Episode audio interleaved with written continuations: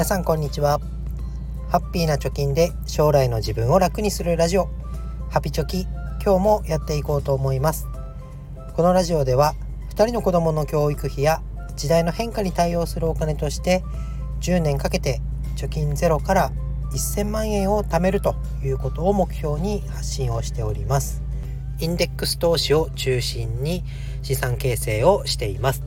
これから投資を始めようと思う方やお金の使い方に悩んでいる方に向けて有益な情報を届けておりますということで今日は教育費をテーマに話していきたいと思います教育費を貯める方法3つということでこの3つのタイプを掛け合わせるのが効率よくお金を貯められるんじゃないかなということで私の実践も交えて話していきたいと思います。まあ、教育費っていうとね、まあ、私立の高校とか中学校に通おうとしてる人は、えー、子供が生まれてから10年とかあと大学費用を貯めようとしてる人だったら、えー、15年とか20年のスパンで、まあ、お金を貯めようと考えている人が多いと思います。そうなった時に効率のいい貯め方ってないのかなとかあとどうやって貯めていけばいいのかなとかあとはお得に貯める方法ってあるのとかね気になることがいっぱいあると思います。でいろいろ私なりに調べてこの方法がいいんじゃないかなっていうのを今日はお話ししていきます。まず教育費をね貯めるには3つの方法があると思います。で私はこの3つの方法を掛け合わせて貯めていますよということです。じゃあ3つって何っていうとまずは1つ目は銀行預金だったり銀行にの制度としてある定期預金を利用する2つ目は保険商品を利用する3つ目は金融商品を利用するというこの3つになります。で1つずつね、え、どの方法にもメリットとデメリットがありますので簡単に話していきたいと思います。でまずは預金とか定期預金ですね。これはメリットとしてはもう一番はいつでも引き出すことができるよっていう流動性の高さがメリットになると思います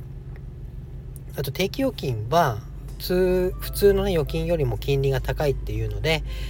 まあ、運用は怖いけど確実に貯めたいっていう人には一定のね支持がされていると思います。あとは元本が減らないっていうのも一つ大きなメリットとしてあると思います。逆にデメリットとしては今まさにですけどインフレによるねリスクがある。お金の価値が目減りしちゃうよっていうことがあったりあと他の2つの手段に比べるとお金は増えないかな増えにくいかなっていうのがあると思います。で2つ目の保険商品を使って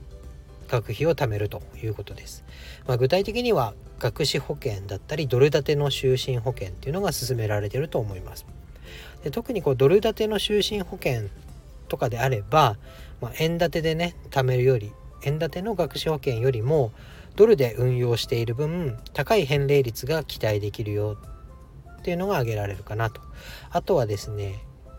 貯めたもの実際にお金を使うとなった時に、まあ、日本円でもらうのではなくてそのままドルで受け取れるっていう商品もあるので今のね、まあ、円安の状況であればドルで受け取った方が日本円に変えるとね、え安くなっちゃうよみたいなこともありますからそれもメリットとして、まあ、外貨建てで運用できるというのでメリットはあるかなと思います。え逆にデメリットとしてはその為替にね良くも悪くも左右されてしまうっていうのがありますね。あとは積み立て時期よりも円安に受け取り時期になっていた場合は逆か円受け積み立て時期よりも受取時期が円安だった場合はかなり多くのね、えー、資金を得ることができますが逆に円高になっていると目減りしちゃう。もしくは元本割れしちゃう。みたいなことも想定されるかなと思います。あとは大体この保険商品っていうのは5年払いとか10年払いっていう期限が設けられているものが多いと思うんですけどその期限よりも前に解約してしまうと元本割れする可能性がかなり高いっていうことになってます。で、最後、金融商品です。金融商品はね、えー、日頃の放送でも話してますが、まあ、ジュニア NISA、もう終わってしまいましたが、ジュニア NISA などの制度を使って株式とか債券で運用をするというのが一個方法としてあると思います。メリットとしては預金よりもねお金が増える可能性が高い特に長期運用しているとその可能性が高くなるよ逆にデメリットとしてはお金が必要なタイミングで万が一ね相場が悪くなっていた時にはかなりね資産を減らしている可能性もなくはないよねっていうのが挙げられます。で結論からいくとこの3つを掛け合わせるといいよねっていうことをお話ししました。じゃあどうやってるのかっていうのを私がやっている具体例をもとに話していきます。まず1つ目のね貯める方法の預金ですけれどもこれは児童手当をもうそのまま金利が高い銀行に手をつけず貯めています。で児童手当は私は満額もらえてるので、えー、これをね1円も使わずに貯めるとトータル200万円ぐらいになります。なんでこれはねもう流動性の高い安全資産ということで預金に預けてます。何があってもいいようにすぐ引き出せるようにということで、えー、その方針でやってます。で2つ目の保険商品ですけれどもこちらはドル建ての保険を契約しています。で10年払いだったかな？にして、えー、15年以上持ってるといつでも解約ができてで最低105%ぐらいの返礼率が保証されているっていうような商品に申し込んで契約してます。まあ、これはね、えー、そのお金も運用に回した方がいいんじゃないかっていうような話を家族でしたんですけどどうしてもねリスクが運用するのと金融商品を買うのと保険とでは保険の方が手堅いっていうことで、まあね、妻さんを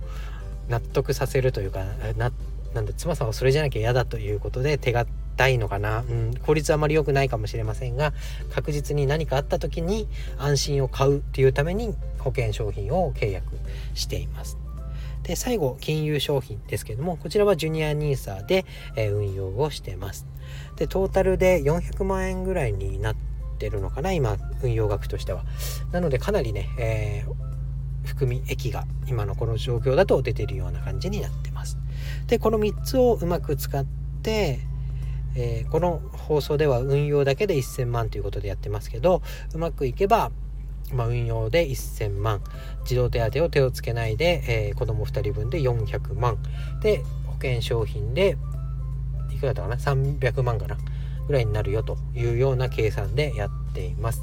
このね運用最後の金融商品がどうなるかは分かりませんけど、まあ、とりあえず時間を味方に、えー、15年から18年ぐらい運用ができるということで、えー、今年でね終わるジュニア NISA にま全振りをしているような状態になります。でお金の考え方いろいろあると思いますけどいろんな種類をね検討していいとこ悪いとこ自分の家計では、えどれがいいのかなっていうことを検討しつつ、まあ、どの方法で貯めていくかっていうのを決めるのが一番いいかなと思います。夫婦間でねいざ使おうってなった時にえ溜まってなかったとかね あとは思ってたよりも溜まってると思ってたけどなかったとかあとは